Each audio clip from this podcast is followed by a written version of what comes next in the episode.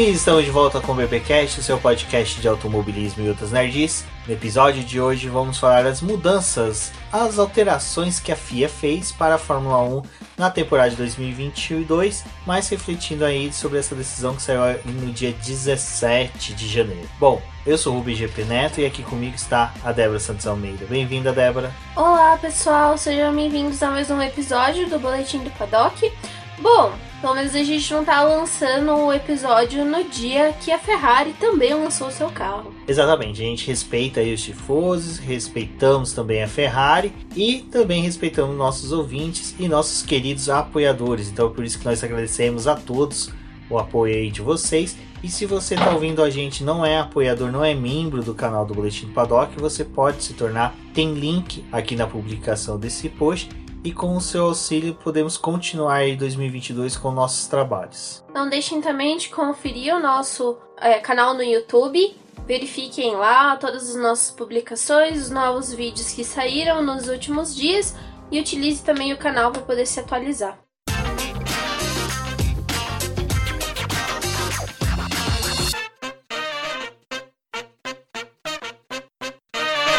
Bom, Débora, eu acho que dessas mudanças que nós tivemos aí no dia 17, uma das que foi mais interessante é, é na verdade foi dia 16, né? Teve a reunião. 14. Dia 14 teve a reunião. Dia 16 saiu algumas mudanças. Depois dia 17 também outras, né? Bom, pessoal, só uma correção aqui.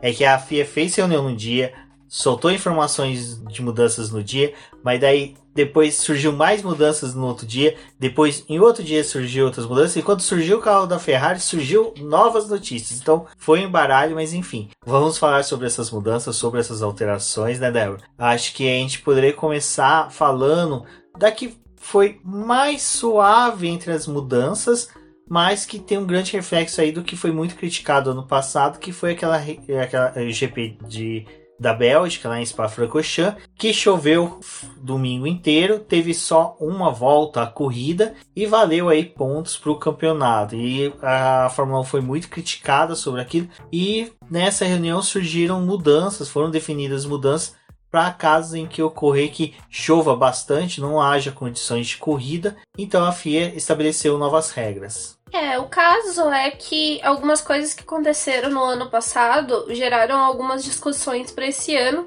E a FIA tá tentando resolver tudo, né? A FIA, e quando eu falo ela, também tem o conselho da Fórmula 1, que envolve as equipes, é, os pilotos, chefes de equipe, todo mundo que tá junto ali para poder mover a categoria, precisou tomar algumas decisões para esse ano e uma delas é com relação ao, ao safety car ou quando a gente tiver essa questão do que é uma corrida ou não é uma corrida. Então, lá na Bélgica, né, a gente teve a prova que valeu é, duas voltas ali, deram a metade dos pontos. Só que agora, se a gente tiver uma situação semelhante, a distribuição de pontos vai ser diferente. Então tem ali uma coisa que é se você atingir 25% da prova, quantos pontos vale? Se você atingir 50% da prova, quantos pontos vale? E a partir dos 75%, aí já é uma regra que existia antes, né?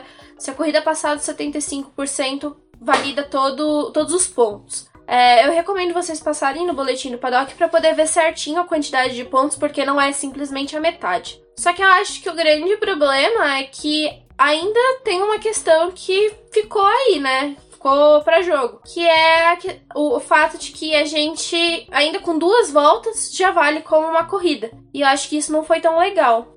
É, o que vale pontuar é o seguinte: é, nessa divisão de 25, 50 e 75%, não ficou estabelecido que é com carro na pista sem safety car. Ficou de corrida realizada. Então, vai poder ter a largada com safety car, das 25% de voltas, sai o safety car, os carros dão duas não, voltas. Elas precisam ser realizadas fora do safety car ou de um virtual safety car, a corrida neutralizada.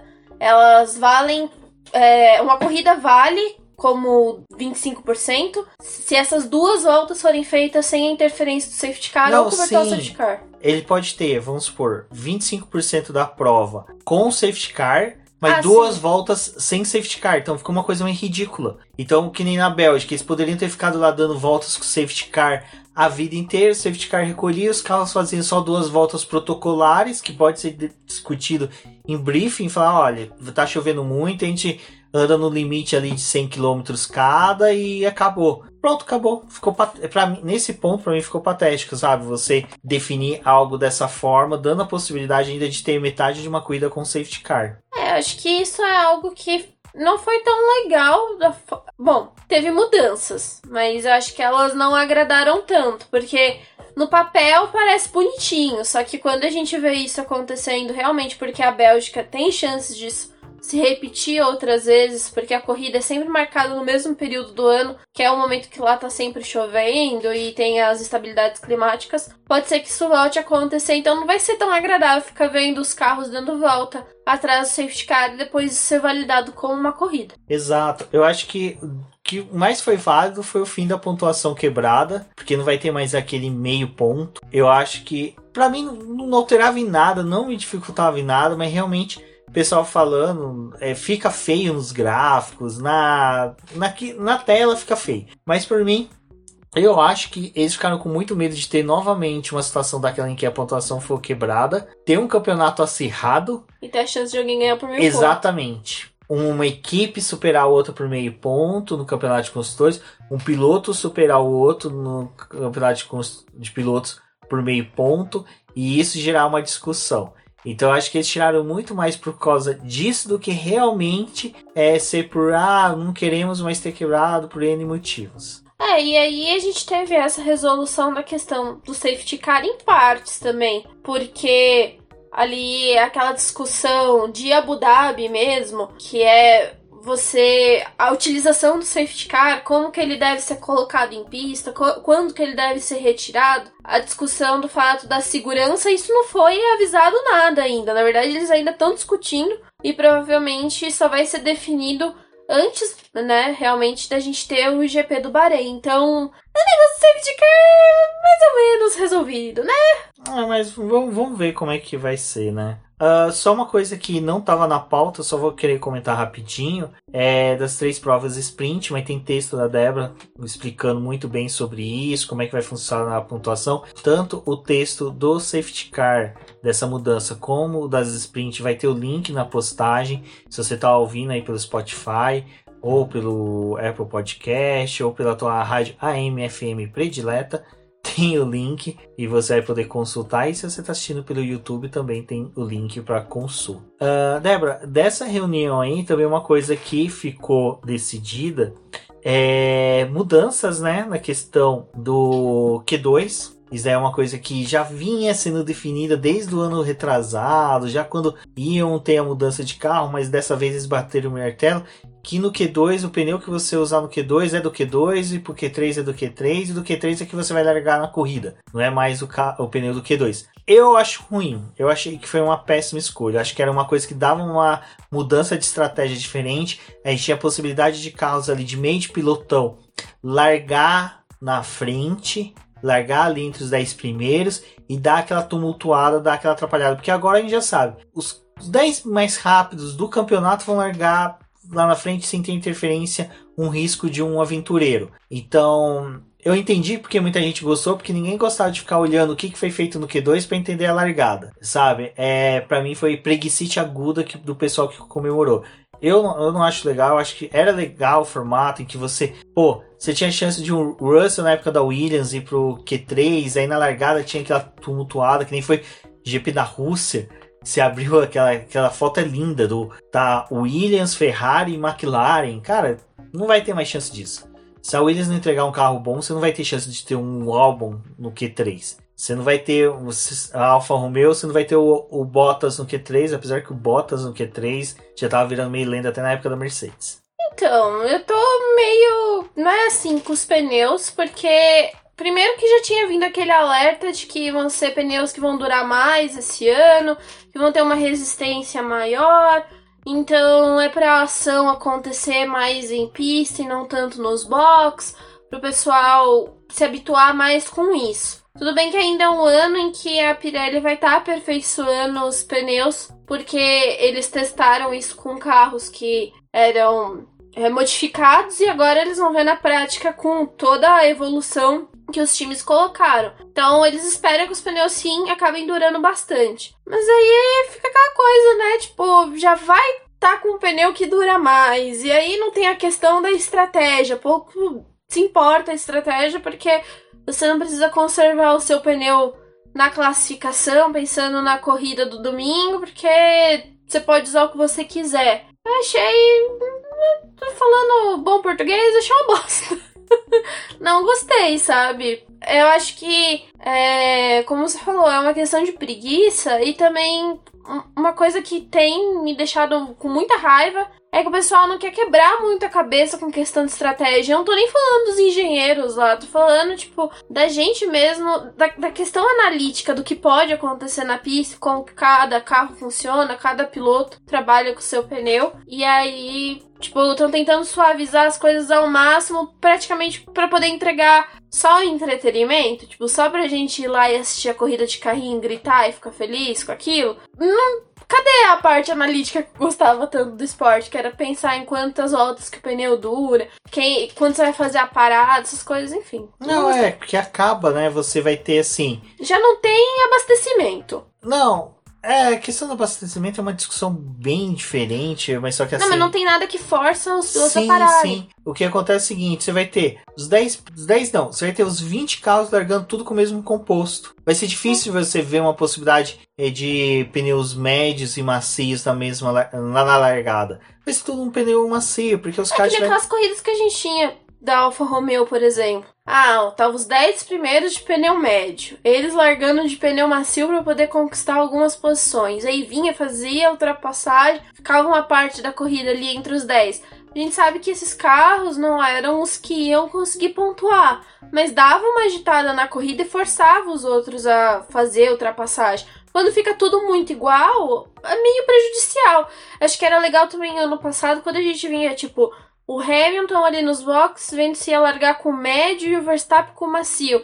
Bem, alguns times ainda vão brigar com a estratégia ali, vão pensar em quanto tempo eles vão poder ficar mais na pista. Mas essa tensão que a classificação dava com relação a isso se perde. Exato, então para mim foi uma das piores decisões que tivemos esse começo de ano aí pela FIA. Apesar que já tinha sido anunciado há bastante tempo, a gente já havia comentado em outros podcasts, em outras lives, mas é algo que saiu como notícia nova agora e vale a pena dar essa requentada aí pra galera. Bom, e aí a gente tem o grande elefante branco que foi criado no final de Abu Dhabi e que ficou na sala da FIA até agora e decidiram retirar esse elefante, que era a presença de Michael Masi, né? A gente sabia ali desde o final, a gente fez live, fez Space, acho que foi mais Space que a gente acabou fazendo, uh, comentando sobre isso, falando sobre o quão prejudicial era a manutenção do Michael Masi, mas também era estranho saber se a FIA ia realmente demiti-lo ou não, tendo em vista que uma possível demissão dele era dar um atestado de erro, falha por parte do Masi, que demonstrava que a final ali ficou realmente maculada em decorrência da decisão dele ali nas voltas finais. Então, é, chegou a notícia, né? E foi bem impressionante. No dia, na hora do lançamento do carro, do carro da Ferrari, uh, o presidente da FIA, por meio de comunicado oficial, informando que o Michael Masi não seria mais diretor de prova na Ferrari, mas manteria. Eh, Ferrari não, desculpa, na Fórmula 1, mas manteria outras atividades dentro da FIA. A saída do Masi tem um vídeo muito bom da Débora explicando, dando o ponto de vista dela. Mas acho que é, novamente, acho que é interessante a gente falar aqui para vocês. E, mas eu recomendo, quem não assistiu, vá lá, assista, porque ficou bem legal. É, gente, bom, acho que é o que eu falei lá no vídeo. É, era uma saída que a gente já esperava e que deveria realmente acontecer, porque principalmente estava. Os ânimos estão muito exaltados ainda desde Abu Dhabi e todas as coisas que aconteceram depois, né? Declarações e o que os times fizeram, as decisões que foram tomadas. E a saída do Mas já era algo que a gente esperava, até porque teve aquele momento ali que a Mercedes tirou o recurso, não ia dar continuidade. para eles ia ser muito prejudicial dar continuidade a isso, porque eles iam é, ser excluídos dos campeonatos, não poderiam participar, e a Mercedes ela não tá só na Fórmula 1, mas ela também tá fazendo o seu último ano de Fórmula E, então para eles não era viável ficar fora dos dois campeonatos, fora as outras coisas que a Mercedes está envolvida. E então a gente entende que teve um acordo entre FIA e Mercedes, não saberemos o que, que é, o que, que foi acordado ali, porque vale pelo mesmo fato do que teve de acordo entre FIA e Ferrari naquela época lá do motor, mas a figura em si deveria sair dali, a gente deveria pedir para que ela saísse, né? De fato, aconteceu algo que já era esperado. Não sabemos ainda qual o cargo que o Michael Masi vai ocupar na FIA ou qual a influência que ele vai ter dentro da, da empresa, né? Vamos acompanhar aí também para poder saber o que, que vai acontecer. Mas o fato é que eles anunciaram dois outros é, diretores de corrida, é, que são pessoas que conhecem bastante o automobilismo, estão em categorias importantes como é a DTM, as 24 horas de Le Mans, então são caras com experiência, não é um aventureiro, mas também tem problemas no seu passado, alguma, alguns questionamentos com algumas decisões que eles tomaram. Só que eu acho que agora eles estão pegando a Fórmula 1 numa turbulência. E de qualquer forma, eles não estão sozinhos, eles vão responder ao Herbert Blash, que já é muito conhecido aí, que trabalhou na Brown, e todo mundo já lembrou, né, do fato de que Eccleston, então, agora não saiu realmente da Fórmula 1. Ele tá com um pezinho mais que vivo na Fórmula 1. É, você falou Brown, mas é na Braba. É, na Braba. Mas era o trio, né? O Herbert Blash, o Charles White e o Bernie Eccleston, que era o Bernie Eccleston, dono da, da Braba, e o Charles White, o Herbert Blash, o mecânicos, trabalhavam ali com o Bernie Eccleston. E o Bernie Eccleston trouxe eles na época porque justamente eles sabiam os caminhos ali, os meandros que as equipes tinham para burlar as regras. Então, na época, o Charles White foi sacado para ser esse diretor de prova, esse homem forte na Fórmula 1 ali do Bernie Eccleston, que infelizmente veio a falecer. E o Herbert Blash também era um cara que, que tinha presença muito forte, era o um cara que entrava dentro de equipe, conversava com um chefe de equipe, com sabia pilotos, negociar. sabia negociar exatamente, entendia o que as equipes estavam fazendo. Que é isso que tá faltando na Fórmula 1 hoje Exato. em dia, né? Eu acho que é, é a coisa mais importante, assim, que a gente vê que falta mas ele não sabia dialogar com os times e ele era muito puxado ele sabia pra... dialogar com a Red Bull, né? É, ele, ele pendia muito para alguns lados. Eu acho que ele também, de certa forma, se vendeu e agora estou fazendo aspas gravando, vocês não estão vendo. Mas ele também se vendeu ao entretenimento da Liberty, de certa forma, essa coisa da categoria americana. Hoje, quando eu tô assistindo a NASCAR, foi uma coisa que eles falaram, né? As categorias americanas, elas vêm pro show, elas querem mostrar, tipo, toda essa pompa e vão muito pelo lado do entretenimento. A Fórmula 1 também tá indo por esse lado. Só que eu acho que falta esse cara mais pulso firme que sabia negociar com as equipes, que a gente via esse jogo de dar um benefício para uma ali, mas sabia que podia pegar uma coisa da outra. Eu acho que é, o pessoal tá olhando muito pros diretores que estão vindo, mas ninguém tá falando do Blash, porque o Blash é a figura que tava faltando na Fórmula 1 agora. E até em uma das lives que a gente fez, lives não, no Space que, eu, que a gente fez lá com Mauro Carvalho, com o Felipe Meira, com o Sérgio Milani, Gabriel Lima e o Lucas Santoc. Uh, Rafael também. Rafaela também. É que a Rafa, tadinha. Ela já virou Ela já tava bem pistolinha também. Mas ah, naquele bate-papo eu falei, cara, pena que o Space não é gravado. Eu falei que viriam três pessoas para substituir o Mazi. Pro trabalho do Mazi tinham que ser três pessoas, é lógico. O, se eu não me engano, o Herbert Blast vai ser realmente né, a figura que vai ser o cara que vai dar a decisão final, mas o Freitas e o Nitz, né, sobrenome não me recordo. É agora. alemão. É. Ele vão ser os caras que vão dialogar, conversar ali para tomar a decisão. Então, é bem interessante que são três pessoas, então é aquela coisa. Sempre pode ter um voto divergente, mas quando duas pessoas ponderam para o mesmo lado, a tendência é de ser a mais correta. Como eu disse, é tendência, não quer dizer que seja a mais correta. Uh, quanto à saída do Mazi, a gente já havia conversado, falado sobre isso na lives um cara passadas, podcast. pro, pro posto Não, que ocupava era muito Eu acho que fraco. não era questão de ser um cara muito fraco. Ele, desde a primeira temporada, se mostrou muito é, sem conhecimento da categoria, sem entender os meandros do que é a Fórmula 1, da, da força que é a Fórmula 1. Ele se permitiu ser levado pelo Christian Horner, pelo Toto Wolff, pelos outros chefes de equipe, com certeza que a gente não tinha os rádios. Isso a gente vai conversar daqui a pouco sobre isso. É, divulgados, era mais sempre o Toto Wolff e o Christian Horner, porque eram os dois caras que estavam disputando o título, né? Mas com certeza os chefes de outras equipes deviam entrar no rádio para negociar as coisas com ele.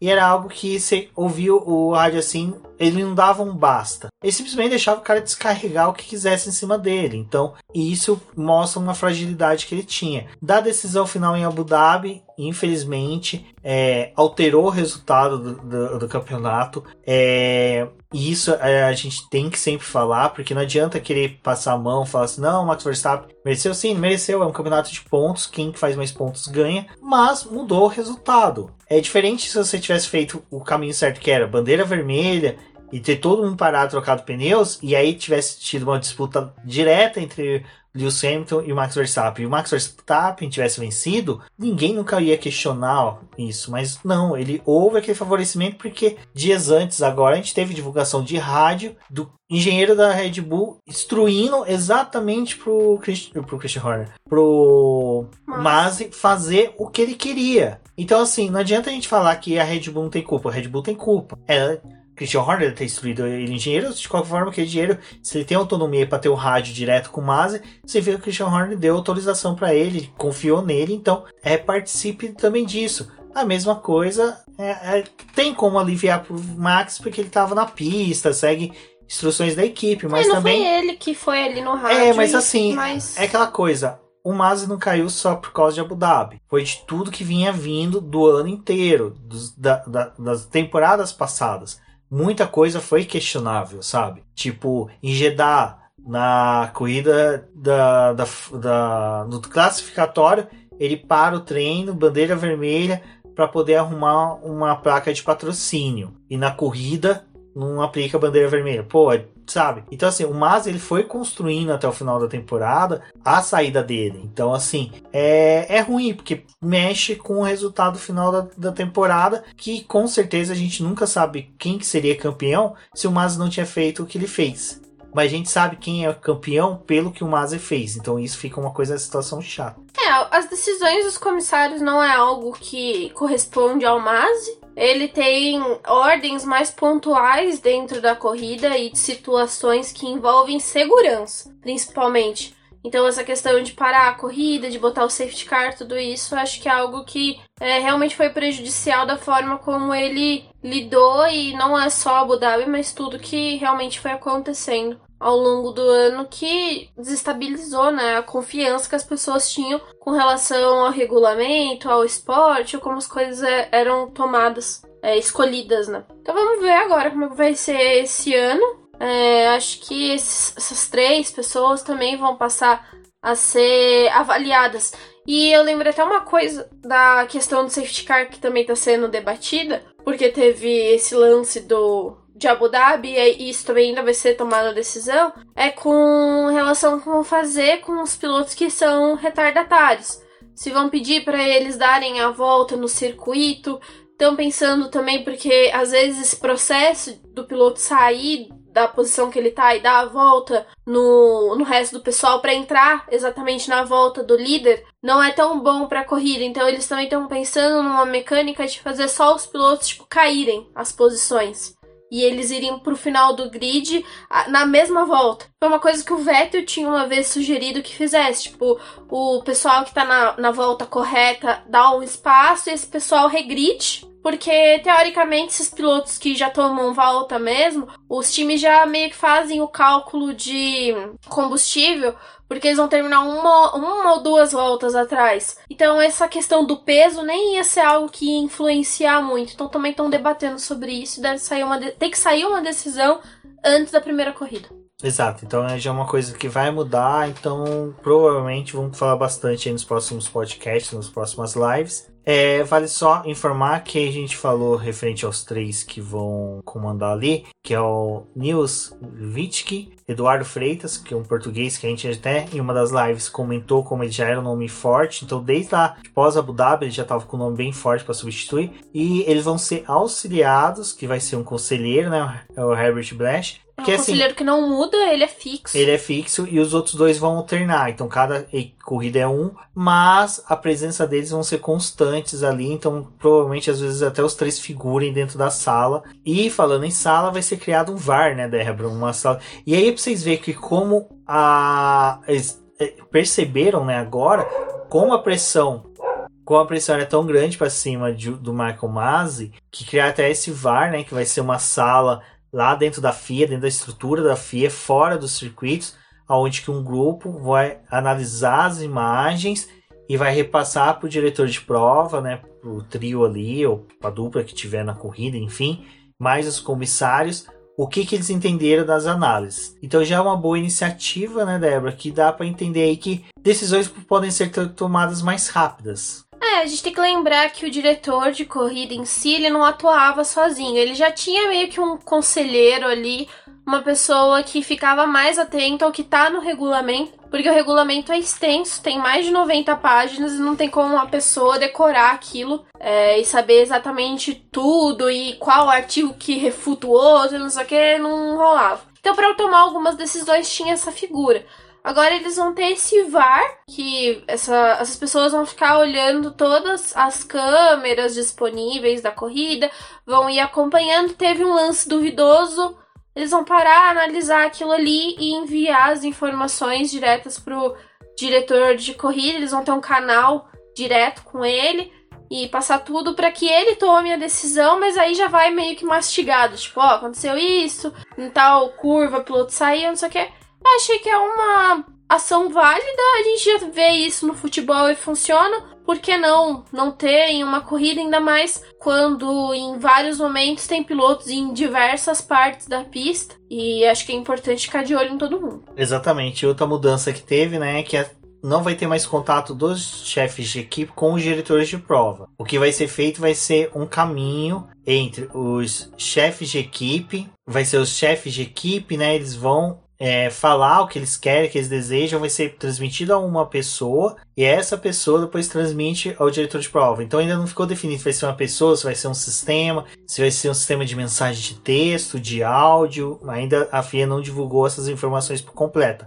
E nem Só- se isso vai ser mostrado, né? É, não, que não vai ser mais transmitido na TV, isso já tá definido. O que não tá definido é como vai ser o mecanismo, mas só que não vai ter mais contato do diretor de prova, tipo, Toto Wolff gritando, no Michael, no Michael, não vai ter mais. Então o, chefe de equipe não vai mais entrar em contato, isso é bom. Porque filtra também, vai ter coisa que vai ser, cara, você tá reclamando de coisa besta, sabe? Coloca uma pessoa, coloca eu lá pra filtrar nas coisas, vai, vai chegar pouca coisa do diretor de prova. Tem coisas que não tem que chegar, tem coisas que realmente são irrelevantes. Então, discute pós-corrida. é, exato. Então dá pra, dá pra brigar. Quer dizer, dá pra brigar não. Dá pra ter uma ideia de como vai ser. Então, eu vi que muita gente ficou meio confusa sobre isso. Então, é, não vai ter mais a divulgação na tela como tinha antes. E também não vai ter o contato direto. Só que a ferramenta do contato do che- chefe de equipe com o diretor de prova ainda não está definido. ó, A FIA deixou meio obscuro, mas esse contato direto não vai ter mais.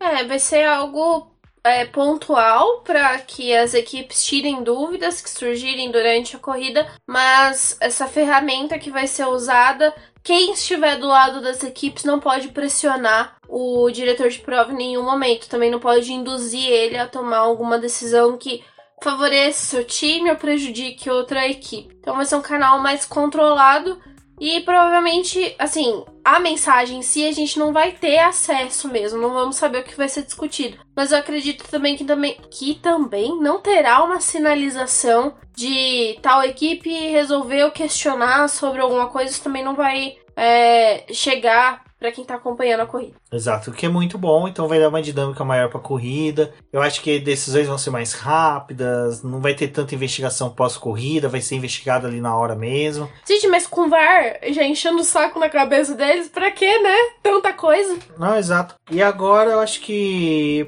de- dessas decisões que teve foi isso, né, Débora? Acho que vai ser interessante aí. A gente vai ter lançamento ainda, falta de carros. Da Alpine, Alfa Romeo já lançou o carro, mas lançou pintura. Então, nessa terça-feira a gente vai fazer uma live para falar das pinturas, do que a gente achou dos carros. Nada de análise técnica, vocês sabem que aqui a gente no BP não gosta de esquema de setinha, não gostamos de esquema de análise de carros renderizados, comparações do que foi lançado, do que era o carro é, show car lá da FIA, da Fórmula 1. Então, isso daí é uma coisa que a gente não gosta porque a gente quer realmente saber o que, que vai a pista. E para a pista, somente lá em, no Bahrein mesmo, no TL1, para a gente poder ter uma ideia. Então, terça-feira agora, vocês estão vindo isso daqui na segunda ou na terça-feira pela manhã. Terça-feira, às 8 horas, teremos aí a nossa live, onde que a gente vai falar sobre os carros, vamos mostrar as fotografias, falar o que a gente gostou, o que a gente não gostou. E também vale convite aí para vocês conferir o área de escape, que eu e a Débora participamos desse final de semana. Ficou muito gostoso a gravação, então o episódio vai ficar bem bacana aí para vocês ouvirem. Muito obrigado, Bruno e Ana, lá pelo convite. Bom, meninas, muito obrigada pelo convite mesmo. Foi muito legal conversar com vocês. E a todo mundo que escutou esse episódio até aqui. A gente fez algumas pontuações sobre as últimas novidades. É, tem algumas outras coisas que a gente ainda precisa falar com vocês. Mas também vão acompanhando a gente lá no YouTube. Eu tô tentando atualizar com alguns vídeos. Já selecionei também alguns assuntos para poder gravar nos próximos dias. E qualquer outra novidade nós trazemos para vocês. Mas não deixe de conferir também o nosso site, que é por lá que a gente acaba atualizando vocês de uma forma mais rápida, com textos e com as notícias do momento. Exato, pessoal. Agradeço a todos que ouviram até aqui. Um forte abraço e até a próxima. Até a próxima.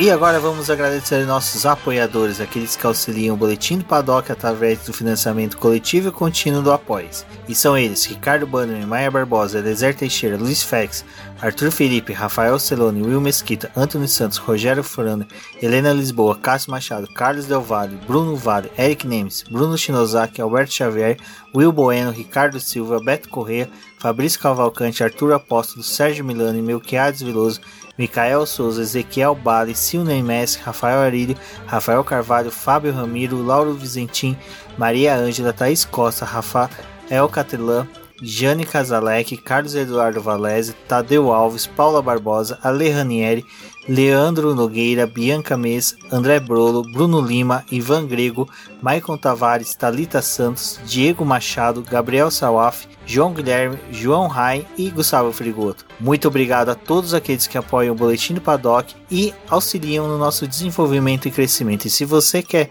apoiar também o Boletim do Paddock, entre em contato com a gente através dos nossos perfis oficiais ou acesse o link apoia-se.com barra Boletim do Paddock e lá você terá as opções de apoio ao Boletim do Paddock. Um forte abraço e obrigado! Isso é tudo, pessoal!